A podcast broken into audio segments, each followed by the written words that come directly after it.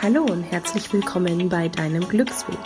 Dein Weg, anders zu sein, dich weiterzuentwickeln und neue Wege zu gehen. Mein Name ist Joanna Kutasik und ich wünsche dir jetzt viel Spaß und Inspiration bei deinem Podcast.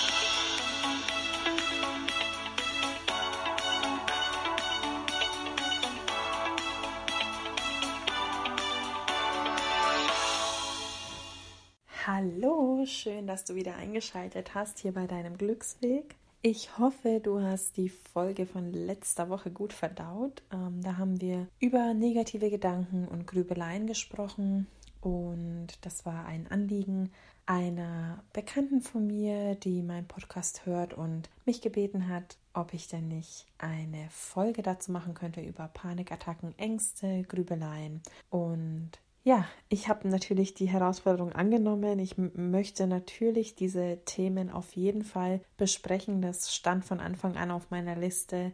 Dennoch ähm, ist es natürlich eine sehr intensive Thematik auch einfach, wo man wirklich schon tiefer reingeht und genau da möchte ich mir natürlich auch ausführlich Zeit dafür nehmen und deswegen habe ich dieses ganze Thema in erstmal drei Folgen aufgeteilt. Die erste Folge war die mit den negativen Grübeleien und heute möchte ich über Panikattacken sprechen. Was sind Panikattacken? Und nächste Woche werden wir über das Thema Angst sprechen. Okay, was sind eigentlich Panikattacken? Man muss sagen, Panikattacken sind eines der intensivsten Erfahrungen, die man machen kann. Es ist auch für Menschen, die noch nie eine Panikattacke hatten, wo ich auch wirklich sehr froh drum bin, dass es auch noch Menschen gibt, die keine gemacht haben, weil es ist wirklich sehr, sehr intensiv und ja, einfach nicht schön. Und deswegen ist es auch sehr schwer für die Menschen, die sowas noch nicht erlebt haben, sich da hineinzufühlen. Oder manche belächeln das auch und sagen, ja, die wieder mit ihrem übertriebenen Panikmachereien und so. Ich bitte euch wirklich von ganzem Herzen, wenn ihr selber noch keine Panikattacken hattet, verurteilt andere Menschen nicht dafür, denn ich muss ganz ehrlich sagen, alle, die mich kennen, ich bin ein sehr positiver Mensch und ich bin auch immer der Meinung, es gibt für alles eine Lösung und es gibt nie etwas, wo man aufgeben sollte. Ich sitze hier und bin positiv und habe es geschafft, es zu erkennen, aber ich hatte diese Erfahrung gemacht und ich muss sagen, ich wünsche keinem Menschen auf dieser Welt sowas zu erleben, weil es ist wirklich sehr unangenehm und ich glaube auch, dass es wenn es wirklich krankhaft wird, dass es schon viel Mut, viel Überwindung, viel Glaube an sich selbst braucht, um da wieder rauszukommen. Aber wenn du betroffen bist, möchte ich dir auch sagen, bitte hol dir Hilfe, du bist nicht allein man kann das schaffen und dieser Podcast dient einfach dazu, als zusätzliche Bereicherung für dich eine Erfahrungsgeschichte von mir zu hören. Ich bin keine Therapeutin, kein Arzt oder sonstiges. Deswegen spreche ich hier wirklich aus Eigenerfahrung, aus Eigengelernten und möchte dir das einfach zusätzlich mit auf den Weg geben. Okay, ich würde die Folge damit starten, dass ich einfach meine Geschichte erzähle, was damals passiert ist. Ich habe das auch schon in einer der ersten Folgen etwas erwähnt, aber ich möchte jetzt ein bisschen intensiver darauf eingehen. Passiert ist das Ganze an einem Abend, wo ich allein zu Hause war. Es ist jetzt, glaube ich, bestimmt fünf Jahre vielleicht sogar schon her. Ich hatte mich nicht so wohl gefühlt und muss aber auch sagen, dass ich zu der Zeit schon sehr oft ähm, körperliche Symptome hatte, wie Herzrasen und ab und zu Ängste, irgendwie einen Herzinfarkt zu bekommen oder sowas. Wirklich während der Arbeit dachte ich mir, oh Gott, irgendwie hat es jetzt gestochen und nicht, dass da irgendwas mit meinem Herzen ist. Und auch so ein bisschen diese ähm, Angst äh, bei Kopfschmerzen, schon so, oh Gott, vielleicht nicht, dass ich einen Hirntumor habe oder ich hatte Angst beim Duschen, meine Brust anzufassen, weil ich mir dachte nicht, dass ich da irgendwie einen Tumor hätte. Und das ist natürlich nicht normal, so ein Denken. Und man sollte auch nicht so denken weil das einfach nicht gesund ist. Auch zu dem Thema werde ich auf jeden Fall eine Folge machen, wieso wir nicht negativ denken sollten ähm, und was das mit uns machen kann. Aber das ist jetzt heute nicht das Thema. Warum hatte ich denn diese Gedankengänge? Ich muss dazu sagen, ich habe 2013 ähm, meine Mama verloren. Die ist an einem äh, Lungentumor gestorben und ich glaube, dass das vielleicht auch mit der Auslöser war zu diesen Gedankengängen. Meine Mama war sehr jung, Anfang 40 und ist von dieser wunderschönen Welt gegangen. Und das hat natürlich was mit mir gemacht. Ja, ist ja klar. Ich meine, in zehn Jahren bin ich Anfang 40 und wenn ich mir vorstelle, es könnte da schon vorbei sein, ist das natürlich was, was keiner möchte. Deswegen sind diese Gedankengänge entstanden aus Angst, es könnte was mit mir nicht stimmen. Diese Gedanken habe ich zwar wahrgenommen, aber mir war noch nicht bewusst, was daraus resultieren kann. Und daraus entstanden ist Folgendes. An diesem besagten Abend hatte ich Fernsehen geguckt und habe schon gemerkt, irgendwie, ja, ich fühle mich nicht so und irgendwas passt nicht. Naja, hm. Bevor ich dann wieder in die Grübeleien abdrifte, in dieses negative Denken, ach, dann gehe ich schon mal ins Bett. Ich habe mich schlafen gelegt, und bin um 23 Uhr ungefähr nochmal aufgewacht, weil ich auf Toilette musste. Bin auf Toilette gegangen und saß auf der Toilette und habe gemerkt, oh, ich kriege ganz schwitzige Hände, ich fange irgendwie an zu zittern und mein Herz fängt an zu rasen und dann ist natürlich die Panik in mir hochgekommen. Dann dachte ich mir, oh Gott, das, irgendwas, irgendwas stimmt nicht. Und wer das schon mal hatte, man hat wirklich Todesangst. Man hat Angst, man muss jetzt sterben. Und das ist ein Gefühl, was ich wirklich keinem wünsche und es ist nicht schön.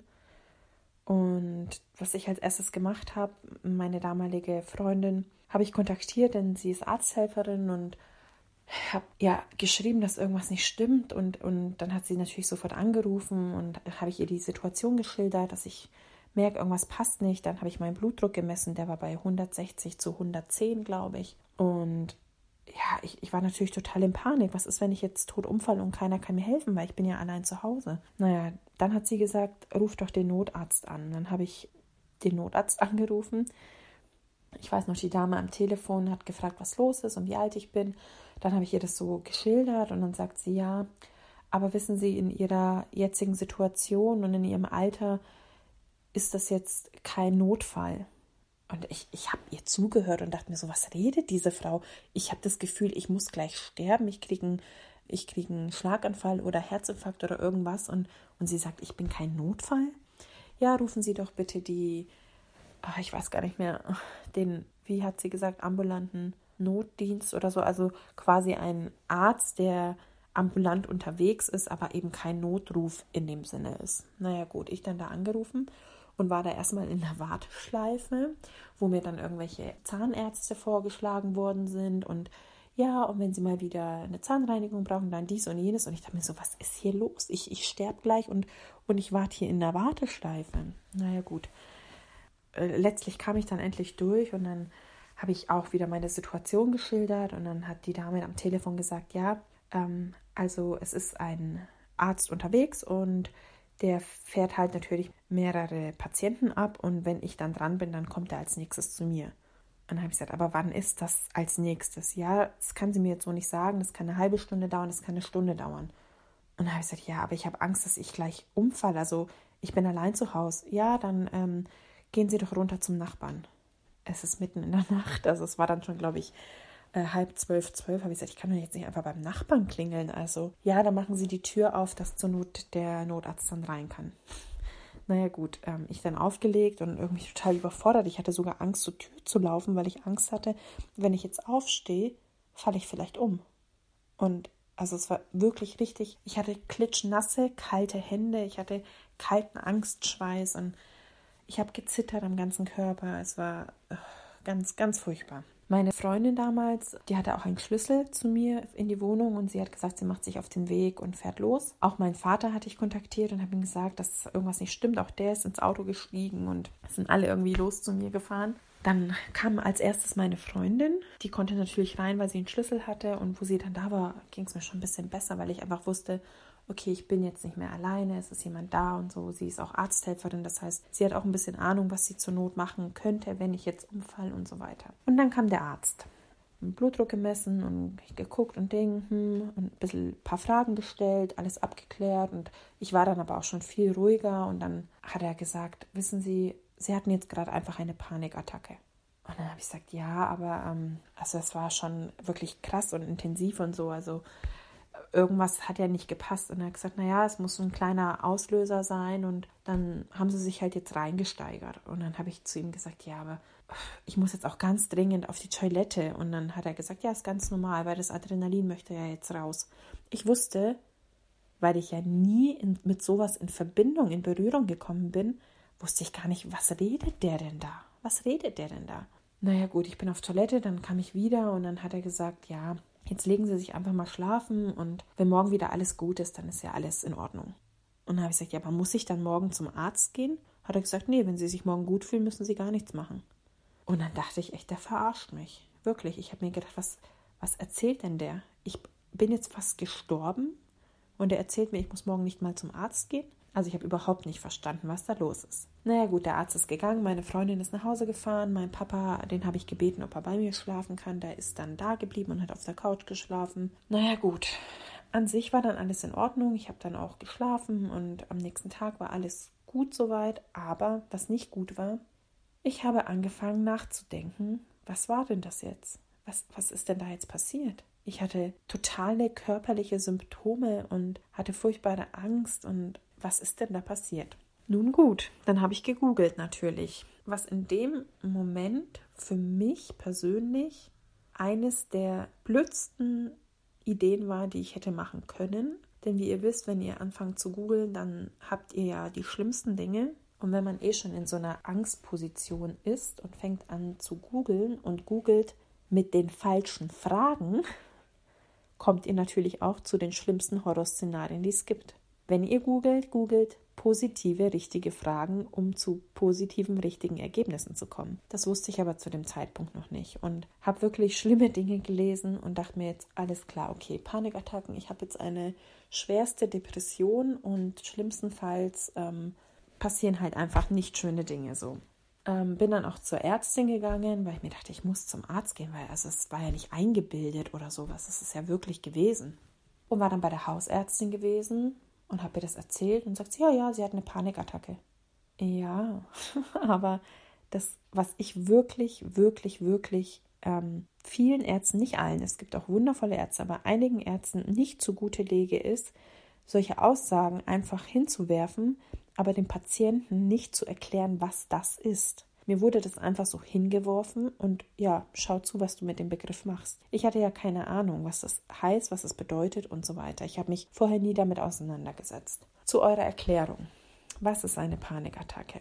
Eine Panikattacke, also ich kann das jetzt wirklich mittlerweile, denke ich, ganz gut formulieren, beschreiben, erklären weil ich mich einfach die letzten Jahre mit den ganzen Themen auseinandergesetzt habe, durch wirkliche Tiefen gegangen bin und euch einfach damit ans Herz legen möchte und euch helfen möchte, damit richtig umzugehen und gar nicht so weit abzustürzen, wie ich es damals war.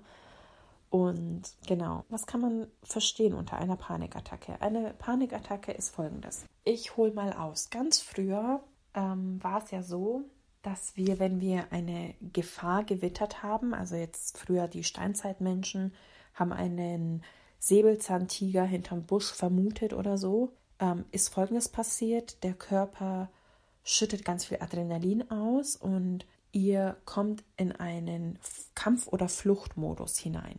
Ja, das bedeutet, euer Körper hat natürlich Angst, eventuell sterben zu können, weil da ist ein Säbelzahntiger, der könnte mich ja jetzt auffressen. Und ich habe jetzt einfach diese Möglichkeit durch diesen Adrenalinschub, den ich bekomme, der sich natürlich äußert in Herzrasen, Atemnot, Schwitzen, Zittern, ja, das ist auch irgendwo die Angst, zu reagieren, sprich zu kämpfen oder zu fliehen. Jetzt ist es so, dass in der heutigen Zeit, wenn wir so eine Panikattacke bekommen, meistens kein Säbelzahntiger in der Nähe ist. Das bedeutet, eigentlich müssen wir nicht fliehen und wir müssen nicht kämpfen. Das Problem ist aber, unser Körper schüttet Adrenalin aus. Der Auslöser für diese Panikattacke können ganz viele verschiedene Sachen sein. Das können zu viel Stress, ähm, Überforderung, ähm, emotionaler Druck und, und, und. Es gibt ganz viele verschiedene Dinge, die auf lange Zeit einfach eine, zu einer Panikattacke führen können, ja. Und wenn wir natürlich nicht wissen, was da gerade passiert, sind wir total überfordert und steigern uns in diese Angst hinein, ja, auch diese Angst vor dem Tod, weil wir auf einmal bemerken, oh Gott, wir kriegen Herzrasen, wir kriegen Atemnot, wir schwitzen, wir zittern wir haben kalten Angstschweiß und sowas. Und das ist natürlich auch das, was mir auf der Toilette quasi passiert ist. Aus dem Nichts kamen schwitzige Hände, Herzrasen, Zittern und so weiter. Im Endeffekt hat mein Körper komplett richtig reagiert. Ich habe einen Adrenalinschub bekommen. Was die Ursache dafür ist, musste ich erst im Nachhinein natürlich erörtern, aber in dem Moment kam dieser Adrenalinschub, der ja früher dafür da war, dass wir fliehen oder kämpfen. Und das erzeugt natürlich Herzrasen, weil Herzrasen brauchen wir. Wir brauchen diese hohe Aktivität, um zu rennen, um vor diesem Säbelzahntiger zu fliehen. Wir schwitzen. Warum schwitzen wir? Weil wir unseren Körper quasi abkühlen um nicht zu überhitzen durch das Rennen. Wir zittern. Das Zittern ist einfach nur eine Reaktion der hohen Energie, die uns gerade zur Verfügung gestellt wird, um zu fliehen. Und was machen wir in der heutigen Zeit? Wir machen nichts, sondern wir sitzen da sei es auch, keine Ahnung, ihr sitzt im Büro und habt total viel Stress und Druck von außen und es äußert sich dann in einer Panikattacke und ihr merkt, oh, mein Herz klopft und ich schwitze und ich zitter und das ist einfach nur eine ähm, von unserem quasi Reptiliengehirn, also das Reptiliengehirn ist dafür verantwortlich, dass es Urängste hervorruft, ja, und das haben wir einfach nicht verlernt und es wird wieder hochgeholt aus dieser stressigen Situation, der Überforderung und so weiter. Und dann haben wir körperliche Symptome. Wir bilden uns diese körperlichen Symptome nicht ein, sondern die sind wirklich da. Das Problem ist, wenn wir keine Ahnung von dem Ganzen haben, interpretieren wir diese natürlich falsch, weil wir interpretieren sie in, oh Gott, mit mir stimmt irgendwas nicht. Irgendwas ist mit mir nicht in Ordnung. Und wenn natürlich, wie es in meinem Fall war, der Arzt mir nicht erklärt, was da passiert, so wie ich das jetzt euch erkläre, falle ich immer mehr in diese Grübeleien rein um rauszufinden, oh Gott, mit mir stimmt ja irgendwas nicht, weil ich hatte ja wirklich körperliche Symptome und die können ja nicht einfach eingebildet gewesen sein. Das heißt, mit meinem Körper stimmt irgendwas nicht. Irgendwo ist etwas, was nicht in Ordnung ist. Hätte mir der Arzt am Anfang das gleich richtig erklärt, wäre es vielleicht gar nicht so weit gekommen, wie ich euch auch in den nächsten Folgen noch erzählen werde, wie weit es gekommen ist. Und deswegen möchte ich so viele Menschen wie möglich da erreichen, um sie einfach darauf vorzubereiten oder ihnen zu helfen, wenn sie vielleicht schon mal eine Panikattacke hatten, zu wissen, hey, it's all good, du musst einfach nichts tun, ist alles in Ordnung so. Dein Körper handelt ganz normal für dich. In ganz schlimmen Situationen kann es sogar sein, dass ihr einfach bewusstlos werdet. Das passiert aber deshalb, weil wir in solchen Situationen hyperventilieren und indem dein Körper dich einfach runterfährt und quasi du für ein, zwei Minuten bewusstlos bist, macht er folgendes, wenn wir bewusstlos sind, dann atmet der Körper wieder ganz normal. Also er handelt total in deinem Sinne. Er möchte alles tun, um dich am Leben zu erhalten. Also er tut ja nichts gegen dich, sondern er versucht alles, damit du wieder zu dir kommst. Also es ist alles sinnvoll. Diese ganzen Reaktionen sind komplett sinnvoll. Und unser Körper ist so intelligent, dass er das alles super meistert. Genau, aber was ist, wenn uns das nicht richtig erklärt wird und wir in unsere Grübeleien, in unsere negativen Denkmuster hineinfallen und immer denken, oh Gott, ja, irgendwas ist doch da mit mir, irgendwas stimmt nicht, vielleicht habe ich ja doch irgendwo irgendwas. Und dann beginnt der Kreislauf. Ich bin von Arzt zu Arzt gerannt und jeder Arzt hat mir gesagt, dass es ist alles in Ordnung mit ihnen. Und man denkt sich dann nach dem Arztbesuch, oh, der muss irgendwas übersehen haben, weil ich habe mir das doch nicht eingebildet. Also irgendwas ist ja, warum ich immer Herzstechen habe. Irgendwas ist ja, warum ich immer Schwindel habe. Ähm, warum habe ich denn ständig Herzrasen? Warum habe ich Herzstolpern und so weiter und so fort? Also gehe ich zum nächsten Arzt und zum nächsten Arzt und zum nächsten Arzt und zum nächsten Arzt und hoffe, dass er irgendwas findet, um beruhigt zu sein, dass ich eine Erklärung für meine ganzen Symptome habe.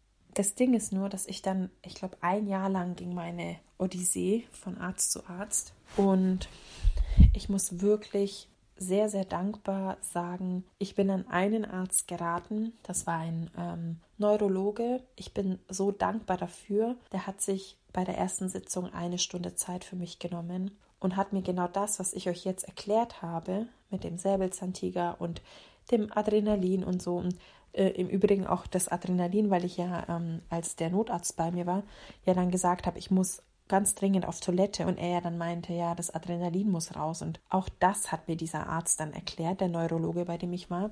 Der hat dann zu mir gesagt, wissen Sie, wenn ähm, der Körper zu viel Adrenalin hat, dann muss er auch sich entleeren. Also ähm, er hat ein super Beispiel genannt. Er hat gesagt, ich weiß nicht, haben Sie schon mal äh, Tierdokumentationen gesehen? Und dann dachte ich mir so, was will er denn jetzt damit? Ne? Und dann hat er gesagt, bei Tierdokumentationen sieht man das oft, wenn zum Beispiel eine Gazelle vor einem ähm, Löwen flieht, ja, weil sie jetzt gejagt wird, entleeren die sich ganz oft. Also während dem Rennen entleeren die ihren Darm. Und dann habe ich gesagt, okay, das ist mir so noch gar nicht bewusst gewesen. Und er hat gesagt, das ist ganz einfach, weil wenn wir in dieser Angst, in dieser Kampf- oder Fluchtsituation sind, stoppt der Körper alle nicht notwendigen Vorgänge im Körper.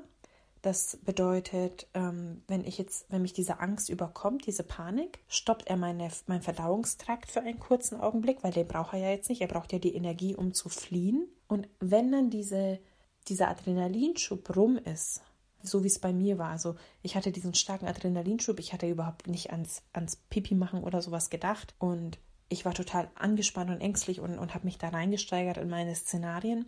Und erst wo der Arzt dann da war, wo ich beruhigt war, dass jemand da ist, der mir hilft, dann kam auf einmal dieser ganz, ganz starke Drang, auf Toilette zu müssen. Und da hat er auch gesagt, das ist ganz normal, weil dann das Adrenalin irgendwie raus muss. Es muss ja irgendwie ausgeschieden werden. Und das wird einfach dadurch ausgeschieden, indem man ganz dringend auf Toilette muss. Das fand ich auch sehr, sehr spannend. Und das erklärt zum Beispiel auch ganz oft, das hatte ich auch in meinen Panikattacken. Bei mir haben sich die Panikattacken immer dann so geäußert, durch diese Grübelei natürlich. Und ich lange, lange, bevor ich zu diesem Neurologen kam, habe ich immer versucht, mir das alles irgendwie selber zu erklären. Und es ist natürlich sehr schwierig, wenn man davon keine Ahnung hatte. Das begann bei mir immer mit einem Gefühl, so um die Nieren herum, hatte ich immer so vom Rücken. Das stieg dann so nach oben, hat sich ausgebreitet und dann hatte ich schlagartig immer Durchfall. Also ich hatte bestimmt in dem das ganze Jahr gefühlt immer Durchfall gehabt, mehrmals täglich. Ich hatte dann auch keinen Appetit mehr. Ich habe vier Wochen fast kaum was gegessen. Also wenn ich früh eine halbe Banane gegessen habe, war das dann immer so eigentlich eher gezwungen und so weiter. Ich hatte dann auch, glaube ich, in vier Wochen 14 Kilo verloren und ich hatte ganz schlechte Haut bekommen, obwohl ich wirklich, alle, die mich kennen, wissen, dass ich eigentlich nicht zu Unreinheiten neige. Aber die Zeit war wirklich extrem. Ja, dieses Gefühl war ganz, ganz furchtbar und das hat auch einfach dazu geführt, dass man durch dieses Gefühl natürlich noch tiefer in diese Grübeleien gekommen ist und alles nur noch schwarz gesehen hat, weil, wie ich euch jetzt auch in der äh, letzten Folge erklärt habe, deswegen ist es auch wichtig, dass ihr jetzt diese drei Folgen schon alle anhört, sonst ergibt es das eine oder andere vielleicht gar keinen Sinn für euch. Mm, umso öfter wir einen Gedanken denken, umso mehr verankert der sich in unserem Gehirn und wenn wir natürlich den Fokus nur noch auf die negativen Dinge richten, werden diese negativen Dinge immer mehr in unserem Leben, immer mehr, immer mehr, weil wir den Fokus darauf richten. Und ich hatte dann eben den Fokus auf dieses übermäßige Achten auf die Dinge in meinem Körper, die geschehen, sei es mein, mein Pulsschlag, mein Blutdruck, mein jedes Pieksen, jedes Ziepen habe ich sofort das Schlimmste hineininterpretiert, ja. Und dann trainiert man natürlich seinen Geist dahin, immer mehr Fokus auf diese Dinge zu richten. Und das ist natürlich falsch, weil wenn ich da immer mehr Fokus reinlege, wird dieses Ganze immer schlimmer und immer mehr und man, man gräbt sich dann immer mehr ein und, und will auch gar nicht mehr am Leben, sage ich mal, teilnehmen, ja, am sozialen Umfeld, weil man nur noch in seinen Gedankengängen beschäftigt ist und oh Gott und hier und da und jenes. Und ich hatte dann wirklich auch jegliche Freude am Leben verloren. Ich weiß noch einmal, da waren wir einkaufen und dann hat irgendwie mein Freund gesagt, ja, ach, vielleicht spiele ich mal Lotto. Und dann hat er einen Lottoschein ausgefüllt und ich dachte mir in dem Moment, selbst wenn wir jetzt 10 Millionen gewinnen würden, ich könnte mich nicht mal freuen darüber. Ich könnte mich nicht mal freuen, weil ich gar keine Freude mehr gespürt habe, weil ich so in dieser Angst drin war, ja, und in dieser Panik. Ich, das hat sich wirklich so weit ausgebreitet, dass ich teilweise, ich konnte auch gar nicht mehr in Menschenmengen gehen. Das hat mich hatte ich immer diese, diese Angst. Ich hatte natürlich auch immer Angst, wenn ich, wenn wieder dieses Gefühl kommt, was natürlich dann letztlich bei mir zum Durchfall auch geführt hat, was ganz normal ist, weil jetzt im Nachhinein weiß ich, dass dieses Gefühl, was kam, Adrenalin war und das natürlich dann wieder ausgeschieden werden musste und so. Ich stand teilweise an der Kasse und ich dachte mir, okay, ich muss jetzt hier sofort raus, weil ich, ich kriege da totale Panik, obwohl ich natürlich total sicher war in dem Moment. Es ist nichts gewesen, aber das ist so dieses Hineinsteigern, ja. Genau, so, jetzt bin ich bei dem Neurologen nach einem Jahr Kampf angekommen und der saß dann da und ich habe ihm das erzählt Und dann hat er mir das alles Schritt für Schritt erklärt und auch was letztlich der Auslöser dafür war bei mir, war einfach, ich war überarbeitet. Ich stand kurz vom Burnout und da hat dann der Arzt auch gesagt, wissen Sie, wenn Sie in dem Tempo, wie Sie gerade arbeiten, weiterarbeiten, dann gebe ich ihm Brief und Siegel, dass Sie in drei Wochen nicht mehr arbeiten werden, weil Sie werden nicht mehr aus dem Bett aufstehen. Und das war erst, habe ich mir gedacht, na, der erzählt halt ein bisschen Käse und so. Und dann sind wir immer tiefer in diese Gespräche. Genau, auf jeden Fall ähm, war ich dann in Behandlung bei dem Arzt. Ich bin auch des Öfteren hin. Ich habe auch so Hirnstrommessungen bekommen und es wurde wirklich, wirklich mein ganzer Körper durchgecheckt und alles. Und er hat dann auch zu mir gesagt, also an sich bin ich kerngesund. Man merkt aber einfach, dass wenn ich, ähm, das hat das EKG wohl gezeigt, wenn ich in der Früh aufwache, bin ich gleich von 0 auf 100. Also ich bin sofort da und normalerweise haben wir eine Aufwachphase, wo wir langsam wach werden und wir so langsam in den Tag starten und ich bin immer sofort da gewesen so. Naja gut, letztlich wurde ich dann da eben komplett, alles wurde durchgecheckt und es war alles in Ordnung, bis auf meine Nierenwerte waren nicht in Ordnung. Und komischerweise hatte ich genau hinten am Rücken im Nierenbereich an der linken Seite immer Schmerzen gehabt und habe dann auch gesagt, ja, okay, dann muss da ja was sein. Und dann hat er auch einen Ultraschall gemacht und hat gesagt, nee, es ist alles in Ordnung. Warum die Nierenwerte jetzt schlecht sind, das weiß man nicht. Vielleicht trinken sie zu wenig und so weiter. So, das war natürlich eine Aussage, wo, mir, wo ich mir dachte, okay, da muss ja dann irgendwas sein. Also rumgegrübelt und nach einer Woche bin ich nochmal zu dem Arzt hin und habe gesagt, ich weiß, es ist blöd, wir waren, ich war erst vor einer Woche da, aber also irgendwas ist, weil ich habe ja wirklich Nierenschmerzen und die Nierenwerte sind ja nicht gut, das heißt, da muss ja irgendwas sein. er hat mich angeguckt und dachte sich so, oh, Mäuschen, da ist doch nichts, aber gut. Ah, letztlich hat er sich dann das nochmal angeguckt und hat gesagt, es ist wirklich alles in Ordnung. Ich soll mehr trinken und so weiter. Dann, dann ähm, war ich bei einem Urologen gewesen, weil ich mir dachte, okay, wenn der Arzt mir natürlich nicht sagt, was es ist und wenn natürlich die Werte nicht ganz okay sind, dann muss ja irgendwas sein. Dann bin ich zu einem Urologen gegangen und der hat sich das auch nochmal angeguckt. Und der hat mir dann so, so Brausetabletten verschrieben und hat gesagt, ja, wissen Sie, der Wert kann halt auch von ganz kleinen so Kriessteinen sein, die sich da absetzen und auch der Schmerz kann davon kommen. Und ich soll doch jetzt mal jeden Tag so ähm, eine Brausetablette trinken. Das führt dazu, dass einfach diese kleinen Steinchen sich lösen und rausgehen und so weiter. Das habe ich gemacht, ungefähr nach drei Tagen, was schon echt gut gewesen. Und das ist jetzt eigentlich das Spannende, weil da habe ich mir dann das erste Mal gedacht, hey, okay, irgendwie krass, also es war ja anscheinend was und jetzt habe ich da so Brausetabletten getrunken und jetzt ist es besser. Und ich hatte dann unter anderem, das ist eigentlich ganz lustig, ich weiß auch gar nicht, ob ich es schon mal erzählt hatte, aber ich erzähle es nochmal, ich hatte am linken Bein immer so ein Bitzeln über den Knöcheln. Das hatte ich immer abends, äh, so wenn ich von der Arbeit kam, mich auf die Couch gelegt habe, habe ich immer so ein Bitzeln da gefühlt und dachte mir so, komisch, dass es da bitzelt. Natürlich setzt man den Fokus darauf, weil ich war ja quasi, kann man sagen, Angstpatientin, ja, Angstpatientin. Und man achtet natürlich auf jeden Pups in seinem Körper so. Jeden Tag bitzelt es da an meinem Bein. Also bin ich wieder zu diesem Neurologen gegangen und habe ihm gesagt, also passen Sie mal auf, an meinem Bein bitzelt es immer so, ob er da mal gucken kann. Da hat er irgendwelche Elektronen ähm, dran gemacht und so. Und dann hat er gesagt, es ist alles in Ordnung, alle Nerven funktionieren, es ist alles in Ordnung. Und dann habe ich gesagt, ja, okay, aber irgendwoher muss es ja kommen. Und dann hat er mich angeschaut und sagt, setzen Sie sich mal, ich sage Ihnen jetzt mal was. Okay, und dann sagt er, wissen Sie, wie reagieren Sie, wenn dieses Bitzeln kommt? Und dann sage ich, naja, das kommt und ich erschrecke, weil ich mir denke, irgendwas stimmt ja mit meinem Körper nicht, weil es bitzelt immer an derselben Stelle. Also irgendwas stimmt ja nicht. Das heißt, nervlich passt ja da was nicht. Sagt er, genau da ist das Problem. Und ich dachte mir so, was redet der denn, ne? und dann sage ich, wie meinen Sie das denn? Und dann sagt er, ich sage Ihnen jetzt mal was. Wenn Sie jede Nacht aufwachen und auf die Uhr gucken, und es ist beispielsweise 3 Uhr nachts, kann ich Ihnen sicher sagen, dass Sie jede Nacht um ungefähr die gleiche Uhrzeit aufwachen werden. Habe ich gesagt, okay, und was hat das jetzt mit meinem Bitzeln zu tun? Und er hat gesagt, die Bewertung, die wir dem der Sache geben, wie wir sie abspeichern in unserem Gehirn, hat mit ganz vielen Dingen zu tun, unter anderem mit der Uhrzeit nachts, wann wir aufwachen. Und erst dachte ich mir, was erzählt er mir denn? Denkt er jetzt, ich bin bescheuert oder was? Ich bild mir das doch nicht ein. Und dann hat er gesagt, tun Sie mir einen Gefallen.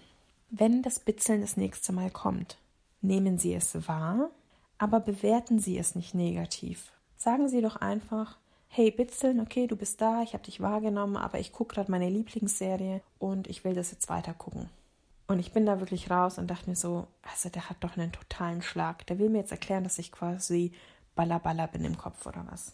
Ja, wisst ihr, was ich gemacht habe? Am nächsten Tag lag ich auf meiner Couch, habe wirklich meine Serie angeguckt und es bitzelt an meinem Bein. Und dann dachte ich mir, okay, Joanna, mach's doch einfach. Hey Bitzeln, schön, dass du da bist, aber ich gucke gerade meine Serie, lass mich in Ruhe. Das Bitzeln kam am zweiten Tag auch nochmal. Hey Bitzeln, schön, dass du da bist, aber ich gucke gerade meine Serie, lass mich in Ruhe. Ich kann euch jetzt nicht ganz genau sagen, wie oft ich es gemacht habe, aber nicht sehr oft. Vielleicht drei, vier, fünf Mal. Und das Bitzeln ist nie wiedergekommen. Komisch, oder? Und da habe ich dann für mich entdeckt, okay, irgendwas ist da dran. Das bedeutet, wenn ich das Bitzeln so wegbekommen habe, bekomme ich vielleicht andere Dinge auch so weg. Interessanterweise hatte ich ja zu dem Zeitpunkt auch einen Tinnitus. Ich war bei mehreren ähm, HNO-Ärzten gewesen und das war wirklich teilweise schon so schlimm, das hatte ich auch schon mal erwähnt, dass ich wirklich, ich habe ähm, mit Kopfhörern geschlafen, vier Monate lang, also mit so Meeresrauschen. Das hatte ich äh, in, ich weiß gar nicht, in welcher Folge ich das schon mal erzählt habe. Das könnt ihr euch gerne nochmal anhören. Da habe ich das so ein bisschen mehr definiert. Aber da möchte ich auch einfach nochmal das Beispiel von dem Neurologen nochmal erzählen. Der Neurologe hatte mir damals auch gesagt, mit dem Tinnitus, eben mit dem ich vier Monate zu kämpfen hatte, also länger, aber vier Monate sehr, sehr intensiv und dann ist es besser geworden, hat er auch zu mir gesagt, wissen Sie, wenn Sie 100 Menschen in eine Wüste stellen kann ich Ihnen garantieren, dass 99 Prozent dieser Menschen irgendein Geräusch wahrnehmen würden, obwohl es in der Wüste komplett ruhig ist. Und er hat gesagt, jeder Mensch hat ein natürliches Innengeräusch. Und die einen setzen den Fokus darauf und versteifen sich da rein und die anderen eben nicht. Und da habe ich auch mir gedacht, Mensch, irgendwie komisch. Aber seine Taktik hatte funktioniert. Dann hat er auch zu mir gesagt, wenn Sie jetzt in Ihrer Küche stehen, nehmen Sie die Geräusche Ihres Kühlschranks wahr habe ich gesagt, nee, nehme ich nicht wahr. Aha. Und wenn Sie jetzt Ihren Kühlschrank ins Schlafzimmer stellen, nehmen Sie dann die Geräusche des Kühlschranks wahr. Dann habe ich gesagt, ja, natürlich. Dann sagt er, und warum? Ich sage, weil er da nicht hingehört. Da habe ich gesagt, aha, weil er da nicht hingehört. Genau, deswegen nehmen Sie ihn wahr. Das bedeutet, Sie nehmen Ihren Tinnitus wahr, weil der gehört da nicht hin. Und dann habe ich gesagt, was wollen Sie mir jetzt sagen? Er hat gesagt, Sie kämpfen quasi gegen diesen Tinnitus, weil sie denken, der gehört da nicht hin. Was ist denn, wenn der Tinnitus schon immer da war, aber sie ihn nie wahrgenommen haben, weil sie gar nicht in so stressigen Situationen waren? Und dann habe ich angefangen, darüber nachzudenken. Und es ist wirklich so, dass ich Jahre davor, da ist mir sofort diese eine Erinnerung in den Kopf geschossen, da lag ich mit meinem Partner abends im Bett und lieg auf meinem Ohr und dann sage ich zu ihm, sag mal, was piept denn hier die ganze Zeit? Dann sagt er, hier piept doch nichts. Aber ich sage, na klar, hier piept doch irgendwas. Ist das der DVD-Player oder was piept denn hier? Und dann bin ich mit dem Kopf hoch und denke mir so, hm, jetzt ist es weg, komisch. Habe mich wieder hingelegt und es hat weiter gepiept. Aber ich habe mir nichts dabei gedacht und bin eingeschlafen und alles war gut. Und Jahre später habe ich mich auf dieses Piepen fokussiert. Und das Piepen ist immer mehr geworden und immer lauter. Ich hatte Tage, ich bin nach Hause gekommen, ich habe geweint, weil ich nicht mehr konnte. Ich konnte dieses Piepen nicht mehr ertragen. Und es ist, die Leute, die von euch vielleicht einen Tinnitus haben, wissen, dass Ärzte sagen, wenn der Tinnitus länger wie, ich glaube, zwölf Wochen anhält oder sogar kürzer, vier Wochen, ich weiß jetzt nicht mehr genau, wie lange die Dauer war. Aber jedenfalls, ähm, wenn der länger anhält, dann ist es chronisch, dann geht es nicht mehr weg. Und man muss immer bedenken, chronisch bezeichnen wir oder bezeichnen Ärzte etwas, was dauerhaft bleibt, weil sie quasi keine Lösung dafür haben. Aber es das heißt nicht, dass es keine Lösung dafür gibt. Das muss man sich auch immer bewusst machen. Viele ruhen sich auf diesem Begriff, es ist chronisch aus und glauben, es wird nie wieder weggehen. Das bedeutet nicht, dass es nie wieder weggeht. Es gibt halt dafür gerade für den behandelnden Arzt vielleicht keine Lösung dafür. Und das habe ich für mich persönlich erkannt und wollte nicht aufgeben. Ich habe gesagt, wenn mir dieses Piepen für immer bleibt, dann, dann will ich will das so nicht. Also hat mir einfach dieser Arzt auch gezeigt, dass ich selber sehr viel bewirken kann. Und das war wirklich so ein bisschen auch der Schlüssel zur Lösung, muss ich sagen. Und auf jeden Fall möchte ich dir sagen, dass, es, dass du dir schon klar machen musst, es ist nicht von jetzt auf gleich gelöst. Es ist vor allem, wenn du schon tiefer in der Sache drin bist, schon auch intensive Arbeit. Und natürlich muss der Wille da sein. Und ich sag dir, es lohnt sich. Es lohnt sich, weil es, man kommt da wieder raus. Und das ist so wunderbar, ja. Okay. Wodurch entsteht jetzt die Panik? Die Panik entsteht natürlich durch zu viel Stress, Überforderung, zu viel negative Grübeleien, emotionale Empfindungen und so weiter. Und ihr dürft euch auch vorstellen, oft kommt die erste Panikattacke an einem Punkt. Sagen wir mal, ihr habt ein Glas voll mit Wasser, ist wirklich bis oben hin voll, es bildet sich schon so, ein, so eine leichte Blase oben. Kennt ihr das, wenn ihr, wenn ihr das Glas so voll macht, dass sich so eine leichte Wölbung ist? Und das ist euer Stress. Dieses Wasser, was da drin ist, ist euer Stresspegel und der ist richtig voll. Richtig bis oben hin voll. So, und jetzt passiert eine klitzekleine Kleinigkeit. Eine ganz Kleinigkeit. Es muss nichts Großes sein, ja? Keine Ahnung, euch nimmt jemand vor der Nase die Parklücke weg. Und das ist dieser Tropfen, der in das Glas fällt. Und der Tropfen fällt in dieses Glas und das Glas fließt über. Und dann habt ihr eure Panikattacke. Versteht ihr, das ist so es, wenn, wenn euer Maß an Stress, an Überforderung so hoch ist, dass ihr kurz vorm Kippen seid, reicht eine Kleinigkeit, um dieses Glas zum Überlaufen zu bringen und es ist einfach over, ja, es ist so wow. Und was könnt ihr tun, wenn ihr jetzt in dieser Panikattacke seid? Wichtig ist es zu verstehen, es ist eine Panikattacke. Es ist einfach nur eine Panikattacke. So unangenehm sie ist, es ist alles in Ordnung. Macht euch das bewusst. Wenn ihr merkt, da kommt's, manche von euch haben vielleicht schon öfter Panikattacken gehabt, umso eher könnt ihr diese auch identifizieren und sagen, hey, ist einfach nur eine Panikattacke. It's all good, ist alles in Ordnung. Oder das zweite, was ihr machen dürft, ist, es anzunehmen und zu akzeptieren. Okay, es ist eine Panikattacke und sie darf da sein. Sie darf einfach da sein so bin ich dann auch aus diesen Gefühlen rausgekommen, weil ich durch dieses, was mir der Neurologe erzählt hat, mit diesen es einfach anzunehmen, wie jetzt dieses Bitzeln am Bein und zu sagen, hey, okay, du bist da, du darfst da sein, aber ich gucke jetzt gerade hier meine Serie und dachte mir, okay, was ist, was passiert, wenn ich genau das mit diesem negativen Gefühl der Panik mache? Was passiert denn dann? Probier es doch einfach aus. Und somit habe ich angefangen. Ich habe auch oft Panikattacken bekommen in der Arbeit wo ich dann gemerkt habe, oh, ich atme anders und mein Herz klopft und mir wird irgendwie so kalt und, und schwitzige Hände. Oder habe gemerkt, dass dieses Gefühl bei mir so im Rücken, Bauch wieder hochkommt. Und dann habe ich einfach gesagt, okay, Panik, du kommst, ich merke dich und es ist okay. Du darfst kommen und du darfst einfach da sein. Du darfst einfach da sein. Also quasi eine Akzeptanz schaffen.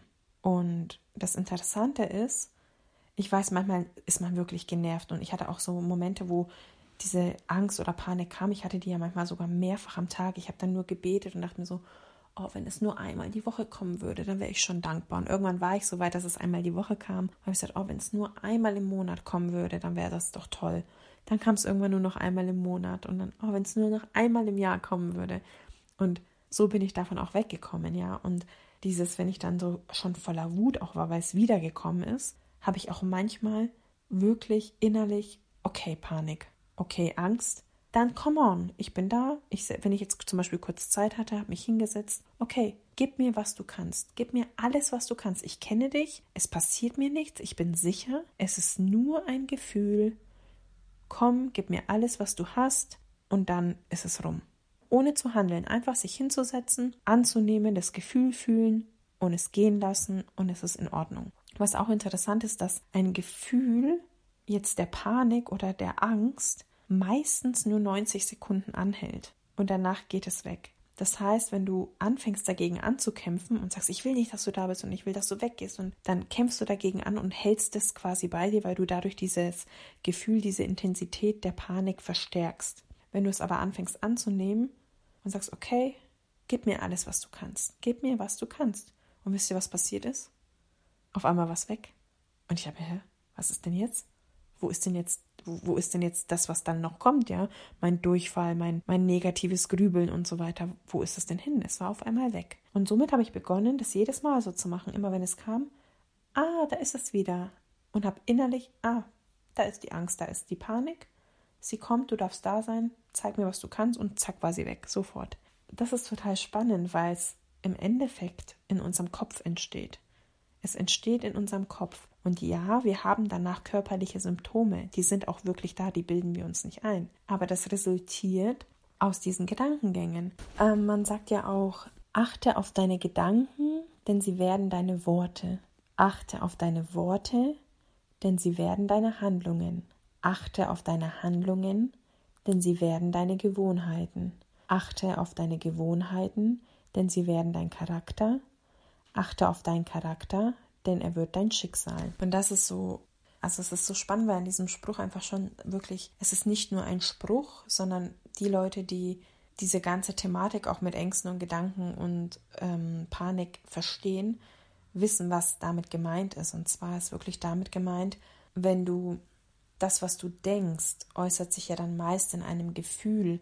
Und dieses Gefühl äußert sich ja dann in irgendeiner Handlung, ja, egal ob es in in, in Verzweiflung, in Trauer, ihr weint oder ihr, wie auch immer, wie es sich bei euch bemerkbar macht. Und deswegen ist es ja oft so, dass es ein Grundgedanke sein muss, der euch zu dieser Angst führt und dieser Panik und das sich in einem Gefühl äußert und dann natürlich körperliche Symptome entstehen, wie Zittern, Herzrasen und so weiter, ja. Okay, was könnt ihr denn noch tun, wenn das jetzt zum Beispiel nicht so geklappt hat mit diesem, okay, come on, zeig mir, was du kannst, äh, Panik. Mhm. Erinnere dich wirklich immer daran, dass alles in Ordnung ist. Es ist alles in dem Moment, es ist okay, es ist in Ordnung. Du bist sicher, dir kann nichts passieren. Und das Thema ist einfach, dass unser Gehirn dazu tendiert, immer zu katastrophalisieren. Also wir sind grundsätzlich so vom Kopf her gemacht. Das liegt einfach an äh, unserem, unserem Stammhirn, dass wir wirklich immer wieder versuchen rauszufinden, was könnte kommen. Also wie wir in der letzten Folge besprochen haben, dass wir immer versuchen, in der Zukunft die Probleme zu lösen. Das können wir aber nicht. Das kann euer Gehör nicht. Es kann die Probleme der Zukunft nicht lösen. Deswegen ertappt euch dabei, wenn ihr anfangt zu katastrophalisieren, irgendwelche Grübeleien, negative Gedanken, stoppt euch da ähm, dazu habe ich euch ein paar Tipps in der letzten Folge schon mitgeteilt. Das könnt ihr euch sehr gerne anhören, was ihr da tun könnt. Und somit kommt ihr da auch wieder raus. Das dritte, was ich euch mit an die Hand geben kann, ist Fokus. Wenn ihr diese Situation habt, dass ihr merkt, oh, oh, da kommt wieder was, fokussiert euch, fokussiert euch gerne auf euren Atem. Wie ihr wisst, euren Atem habt ihr immer bei euch. Das heißt, geht in eure Atmung, egal ob ihr gerade an der Kasse steht oder irgendwo anders, Konzentriert euch aufs Einatmen und aufs Ausatmen, damit ihr quasi raus aus dem Thema geht, raus aus diesem Grübeln und somit euch auch beruhigt und eurem Körper wirklich vermittelt, es ist alles in Ordnung. Es ist alles in Ordnung. Es ist nur eine Panikattacke. Ich werde diese Panikattacke höchstwahrscheinlich überleben und es ist alles in Ordnung. Der vierte Punkt wäre wirklich auch zu meditieren Meditation hilft sehr, sein Gehirn zu trainieren, um nicht mehr wie ein kleines Äffchen von jedem negativen Gedanken zum nächsten negativen Gedanken zu springen. Dazu machen wir noch eine separate Folge, wo ich euch erkläre, wie das funktioniert. Da könnt ihr euch aber gerne natürlich vorab schon informieren, was ihr tun könnt, wenn ihr vielleicht auch gerade in der Situation seid, wo ihr das dringend benötigt.